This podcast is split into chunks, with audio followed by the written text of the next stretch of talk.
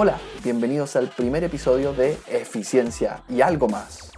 Un podcast para quienes buscan mejorar día a día y aprender de los mejores. Hoy les voy a hablar acerca de la humildad intelectual.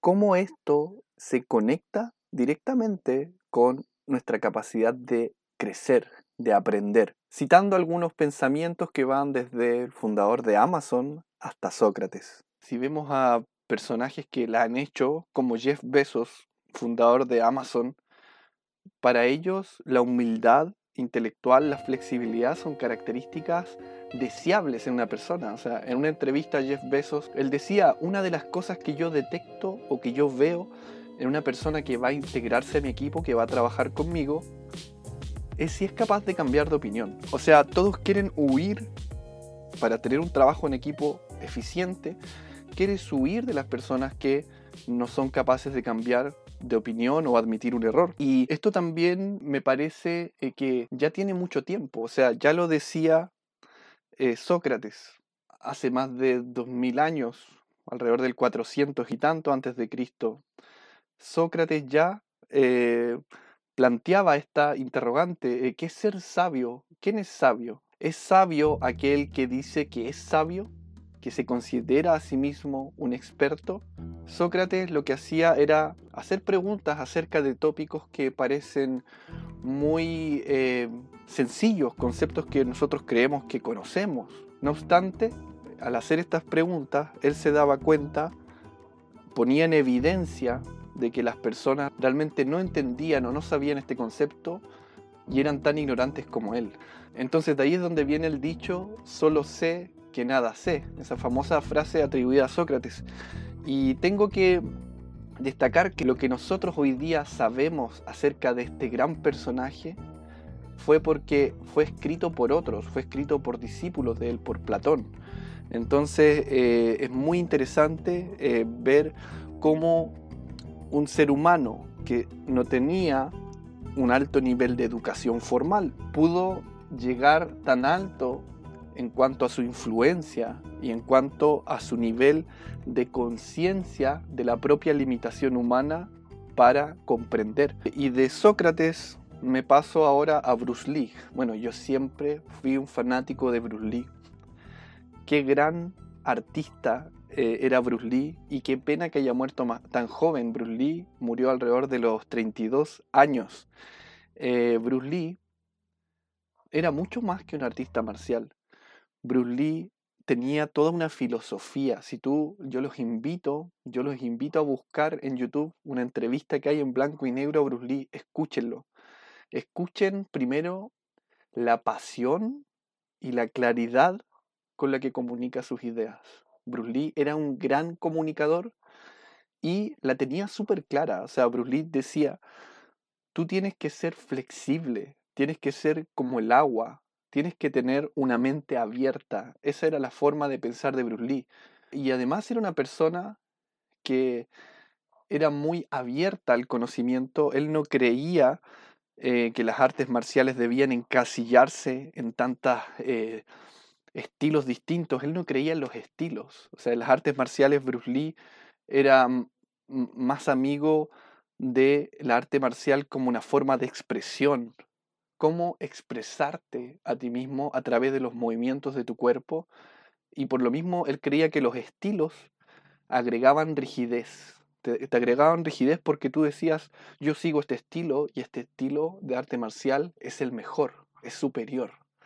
Entonces, Bruce ya desde su concepción de las artes marciales era una persona muy abierta eh, y también hay que decir que no era una persona muy amiga de ponerse una bandera. Oh, yo soy de origen asiático, o yo soy norteamericano, o estoy por tal o cual país. Bruce Lee se definía a sí mismo cuando le preguntaban, oye, ¿cómo te sientes tú? ¿Cuál es tu nacionalidad? Yo soy un ser humano. Así que yo considero que Bruce Lee eh, también es un gran referente en cuanto a la humildad intelectual y la apertura. Realmente era una persona muy abierta mentalmente y eso se aprecia en que es uno de los es una de las personas de mayor influencia en todos los tiempos en las artes marciales. Han conocido a veces o se han topado con personas que rara vez cambian de opinión. De repente estás discutiendo una idea, posibles ideas, soluciones, y a veces te encuentras con personas que simplemente tomaron una idea, se aferraron a ella y la van a defender hasta la muerte. Y ni aunque traigas toda la lógica del universo, vas a poder hacerlos cambiar de punto de vista. No sé si les ha pasado que se han encontrado con esas personas. Yo creo que todos, en cierto sentido, en algún momento de nuestra vida hemos sido esa persona. ¿A quién no le ha pasado? Que se empecina con una opinión, se empecina en algo y no sale de ahí. Yo creo que eso es algo que te frena enormemente en tu crecimiento, en tu desarrollo como persona, como profesional. Cuando tú tienes ideas fijas, tienes una rigidez, no estás dispuesto a cambiar de opinión, es como condenarte a, estar estancado. Y lo más interesante de esto es que si tú le preguntas a cualquier persona, nadie va a asumir que es soberbio o que es llevado a sus ideas. Si tú le preguntas a cualquier persona, es muy extraño que alguien te diga, sí, no, a mí me cuesta cambiar de opinión. Yo soy de una mentalidad muy fija, muy no, eso es muy difícil que, suceda, eh, porque todo esto también va un poco, creo yo, conectado al ego, o sea, al querer ganar o al querer ser mejor que el otro, y al final ese ego es el que te sabotea, o sea, yo quiero ser mejor que el otro, quiero que mi idea gane, quiero imponer mi punto de vista, entonces no cambio de opinión. ¿Qué conexión tiene la humildad intelectual con el alto rendimiento. ¿Qué conexión tiene la humildad intelectual con equipos que lo hacen fantástico? Yo creo que la conexión está en que si las personas son más abiertas a nuevas ideas, están dispuestas a actualizar sus creencias, están dispuestas a actualizar sus propuestas, sus soluciones, tienen más chances de encontrar mejores soluciones. Y aquí quiero conectar con un pensamiento de Jack Ma, que para mí es un referente. Jack Ma es el fundador de Alibaba y él en una entrevista dijo, una empresa debería ser más un zoológico que una granja.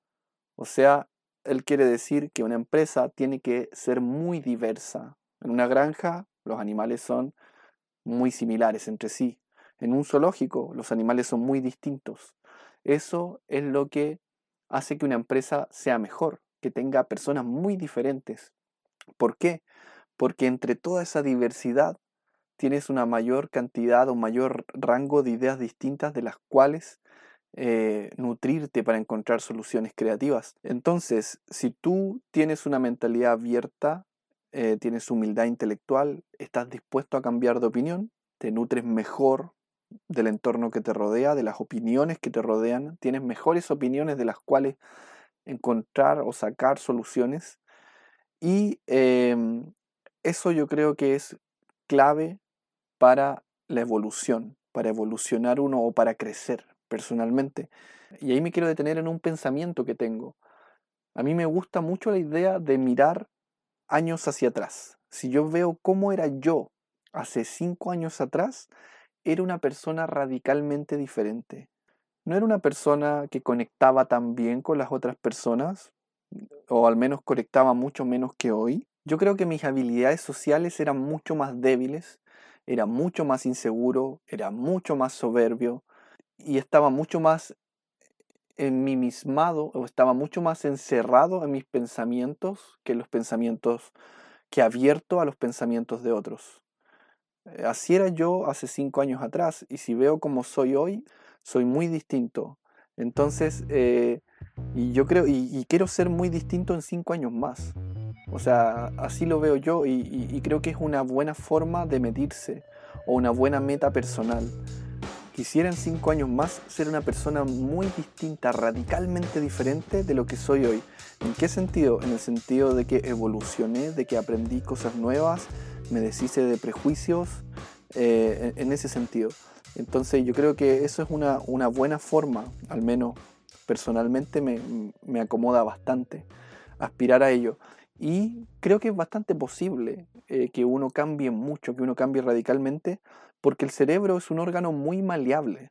O sea, tienes que pensar que tienes billones de neuronas que están encendiéndose y apagándose y se están entrenando en cada instante que pasa. O sea, cada segundo que pasa, cada pensamiento que tú tienes, estás recorriendo una y otra vez el mismo camino. Si tú cambias tus pensamientos, si tú cambias la información que absorbes o de lo que tú te nutres, vas a activar nuevos caminos.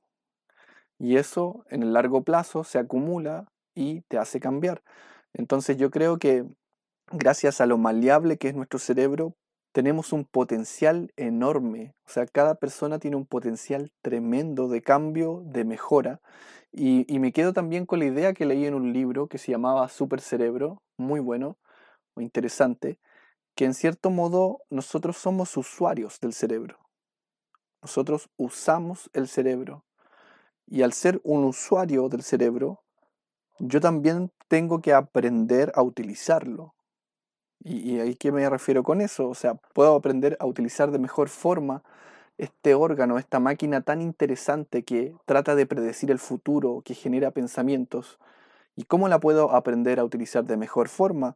Bueno, dirigiéndola. O sea, yo puedo entrenar mi concentración, puedo entrenar mi capacidad de memorizar, puedo utilizar otras formas para pensar, puedo utilizar mnemotécnicas para conectar ideas, puedo nutrirme de libros, puedo nutrirme de literatura, de películas, de conversaciones, y puedo ir reconstruyendo mi visión del mundo, esa simulación que llevo en mi mente del mundo, esa percepción, yo la puedo ir moldeando según mis propias aspiraciones. Entonces, eh, a mí eso me parece maravilloso. O sea, en, cierta forma, eh, somos un libro en blanco en parte, o tenemos algunas hojas en blanco, y nosotros podemos escribirlo según nuestros propios deseos y según dónde colocamos el esfuerzo, dónde colocamos el tiempo.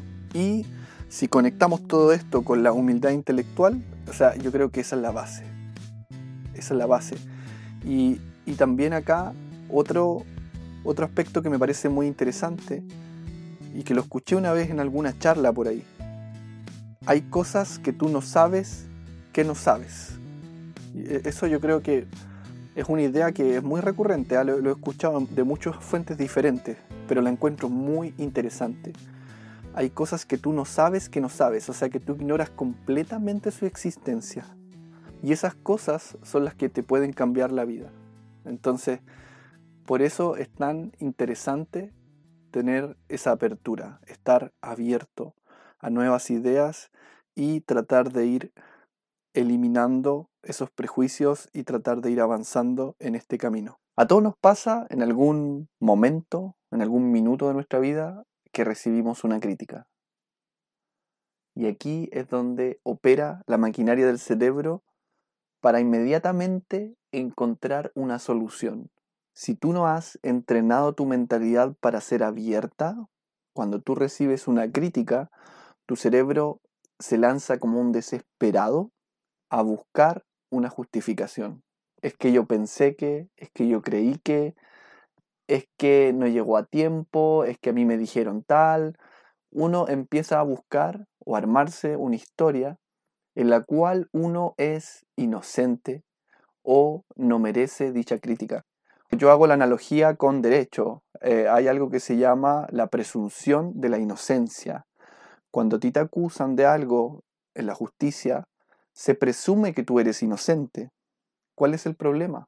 El problema es que aplicamos ese mismo principio para con nosotros mismos. Nosotros asumimos que somos inocentes. Yo creo que cuando se trata de crecer o de mejorar, cuando tú quieres acelerar ese camino de aprendizaje, tiene que ser al revés. Tú tienes que asumir que eres culpable. O sea, si te llega la crítica, asume que eres culpable. Asume que la otra persona podría tener razón y así le das a tu cerebro la oportunidad para explorar otros caminos, otras soluciones, donde a lo mejor hay alguna omisión de tu parte, a lo mejor algo hiciste mal, a lo mejor pudiste haber evitado la situación, a lo mejor pudiste haber actuado de forma distinta, haber tomado otra decisión y no haber llegado al error o no haber llegado a lo que se te está criticando. Entonces, si tú por defecto asumes que eres culpable, estás dando la oportunidad a tu mente para huir del otro camino, del camino de la justificación. ¿Cuál es el problema? ¿Cuál es la trampa de la justificación? Cuando tú asumes que eres inocente y tú asumes que todas las críticas que te hacen son injustas, lo que estás haciendo es simplemente quedarte estático, congelado. O sea, lo que yo hago está bien, es inmejorable, la crítica que me hacen es injusta, por lo tanto me mantengo en esta misma situación. Cuando tú te abres a la crítica y la aceptas y haces el análisis inverso, o sea, piensas que es muy probable que esa crítica sea cierta, lo que estás haciendo es tener una oportunidad de mejorar y de corregir. O sea, te estás dando la oportunidad de, oh sí, a lo mejor tiene razón, a lo mejor en parte yo pude haber actuado distinto, a lo mejor yo pude haber pensado distinto. Y con eso ya aceleras el crecimiento y ya vas cambiando mucho más rápido. Entonces eh, yo creo que la apertura de la crítica, a la crítica es fundamental. Y, yo creo que uno tiene que ser un poquito, sin irse tampoco al extremo, un poco despiadado consigo mismo cuando se trata de crítica o de autocrítica. Y, por lo menos a mí, personalmente, ese camino me, ha funcionado bastante para cambiar. Sí, he cambiado mucho a lo largo de los años. Y, y el hecho de ser autoexigente o, o de estar muy abierto a estar equivocado te hace ver transparentemente las miles de debilidades y falencias que tienes. O sea, si tú logras verte al espejo y ver realmente que estás lleno de agujeros, te sientes incómodo y quieres tapar esos agujeros. Y esa incomodidad te impulsa a aprender o te impulsa a avanzar con mayor energía. Así al menos es como lo hago yo y todo eso obviamente está conectado con la humildad intelectual. O sea, acepta la crítica, en primera instancia piensa que es muy probable que estén en lo correcto cuando te critiquen. Sé muy exigente contigo mismo. Tampoco quiero que me malentiendan cuando me refiero a ser muy exigente con uno mismo. No quiero decir que pongas en juego tu autoestima o tu valor como ser humano.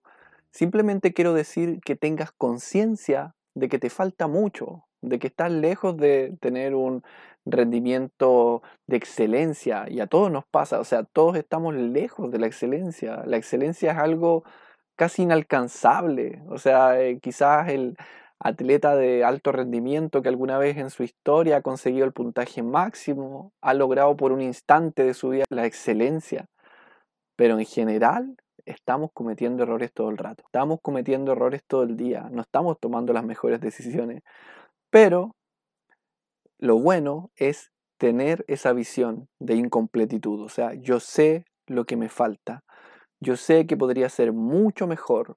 A eso es a lo que me refiero con ser bien crudo con uno mismo. No me refiero a menoscabar o menospreciar tu valor como persona o como ser humano o tener una baja autoestima.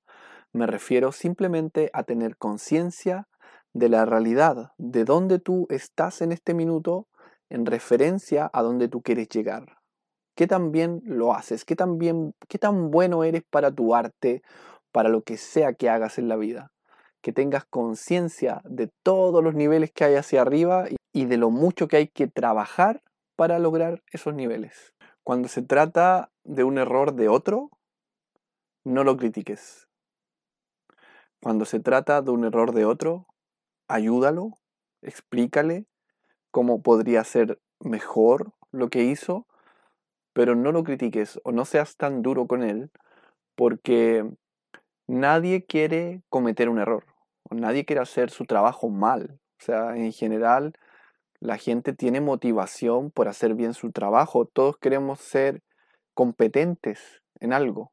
Entonces, claramente los errores son actos involuntarios, por desconocimiento.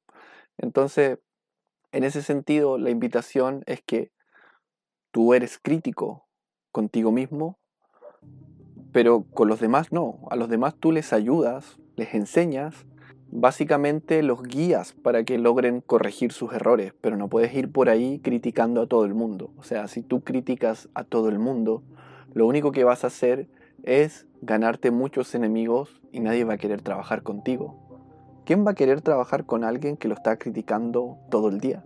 O sea, eso es, no es algo agradable. Entonces, cuando se trata de los demás, ojo, hay que tener mucho tacto, hay que saber cómo dar la crítica, hay que acercarse de una forma amistosa y no de una manera hostil, frontal, directa. Eh, creo que en nuestra cultura al menos no es eh, algo que vaya a traer resultados positivos, al contrario. Y, además, eh, cuando se hace esa crítica descarnada, esa crítica directa, entran en juego otras variables, o sea, ya no es una cosa de lógica, entra el ego, entra la emoción, la otra persona se puede sentir pasada a llevar. Entonces hay que tener mucho ojo y hay un dicho muy sabio que dice, critica en privado y alaba en público, o sea, tú no vas a criticar a alguien frente a otras personas. Insisto, más que criticar, se trata de enseñar o de ayudar. Para cerrar, los invito a cuestionarse, cuestionenselo todo, cuestionenselo todo. Eh, sáquense la mochila de expertos, los invito a sacarse la mochila de expertos, cuesta, es algo que a veces va, a veces viene, no es algo que sea inmediato, y estén abiertos a aprender admitir los errores, no pasa nada si te equivocas. Si te equivocas no pasa absolutamente nada. Al contrario, equivocarte es una oportunidad para crecer. Y eh, los invito también a tratar de desprenderse un poco del ego. Justo hoy tuve una conversación con un gran referente del marketing, autor de Marketing, Sergio Gajardo. Decidí conversar con él para aprender un poco de su experiencia y, me, encanta conversar con personas que ya tienen un camino mucho más avanzado. Y una de las cosas, uno de los consejos que él me dio, me dijo, despréndete del ego. O sea, todo esto está conectado. El ego, la humildad intelectual, la rigidez mental, todo está conectado. Gracias por escuchar hasta acá. Soy Juan Reyes, gerente y cofundador de Joy. Les voy a contar acerca de qué trata este programa he decidido hacer un podcast orientado a todas las personas que están buscando mejorar, ser una mejor versión de sí mismas. Les voy a contar acá eh, cosas que leo, a mí me encanta leer, me encanta investigar, me encanta escuchar a personas que saben mucho más que yo y en esa búsqueda encuentro muchas cosas. Entonces yo dije, tengo que hacer un programa para compartir esa información que a mí, en lo personal, me ha ayudado tanto a crecer. En mi caso, eh, ya llevo siete años en la aventura de crear una empresa de base tecnológica y viví una transformación súper profunda porque partí orientado totalmente a ser un programador, me preparé para ello, estudié informática y estuve mucho tiempo tras un computador programando, fanático de Linux por circunstancias de la vida y de lo que significa crear una empresa, tuve que hacer un giro y jugar el juego desde otra posición. Me volqué hacia el lado de los negocios, hoy día lidero la empresa y tengo que ver un montón de cosas que no tienen mucho que ver con lo que yo inicialmente pensaba que iba a hacer de mi vida. ¿Por qué les cuento esto? Para que sepan un poco ¿qué pueden esperar de mí? O sea, soy una persona que ha cambiado radicalmente eh, las cosas a las que se dedica y ha tenido que aprender mucho. O sea, he tenido que leer un montón, he tenido que ver un montón de videos y me he pegado una cantidad de embarradas que ni se imaginan. La he embarrado hasta el fondo y quiero compartir un poco de eso también o un poco de las experiencias que he tenido a fin de ayudar ayudar a otros que quizás están en la misma posición. Este programa va dirigido a empresarios, emprendedores, personas que están buscando ascender en el trabajo, personas que están buscando crecer profesional o personalmente. Realmente no me considero un experto en nada, simplemente soy una persona que le gusta estudiar, pero no me considero un experto en nada y creo que voy a morir siendo ignorante y eso lo digo de corazón. O sea, el mundo es tan complejo, hay tanta complejidad allá afuera, siquiera una persona, un ser humano, una planta, una célula, todo lo que tú veas tiene tal nivel de complejidad eh, que yo creo que finalmente todos estamos destinados a morir en un estado de ignorancia. Pero, pero, lo interesante es que podemos luchar y gastarnos la vida en ser menos ignorantes, en acumular un poquito más de conocimiento, que sabemos que es un conocimiento muy, pero muy pequeño en comparación a todo lo que hay afuera. El tipo de temáticas que vamos a tratar en este programa va relacionado a cómo progresar, tanto de manera personal como profesional. Eh, esto a través de estudiar a grandes personajes, empresas de nivel mundial, eh, que han logrado grandes resultados, consejos recolectados a partir de entrevistas a grandes líderes. Yo habitualmente entrevisto, converso con, con gente que admiro y, les pregunto, oye, ¿cómo organizas tu agenda? Eh, ¿Cómo lo haces para obtener tan buenos resultados? Y voy escuchando y voy aprendiendo de ellos y eso lo puedo compartir también. Eh, también un poquito de investigación, de papers. Muchas veces me encuentro leyendo cosas eh, de estudios y cosas relativas al trabajo en equipo, por ejemplo, eficiencia, manejo del tiempo, casos de negocio y también les voy a compartir un poco acerca de mi humilde experiencia creando una empresa tecnológica de realidad virtual. Les pido por favor a quienes me conocen y me tienen algún grado de aprecio, les agradecería mucho si pudiesen compartir este programa, aunque sea con una persona que ustedes crean que se podría nutrir y que le podría aportar escuchar este audio. Muchas gracias por su tiempo, muchas gracias por escuchar. Adiós.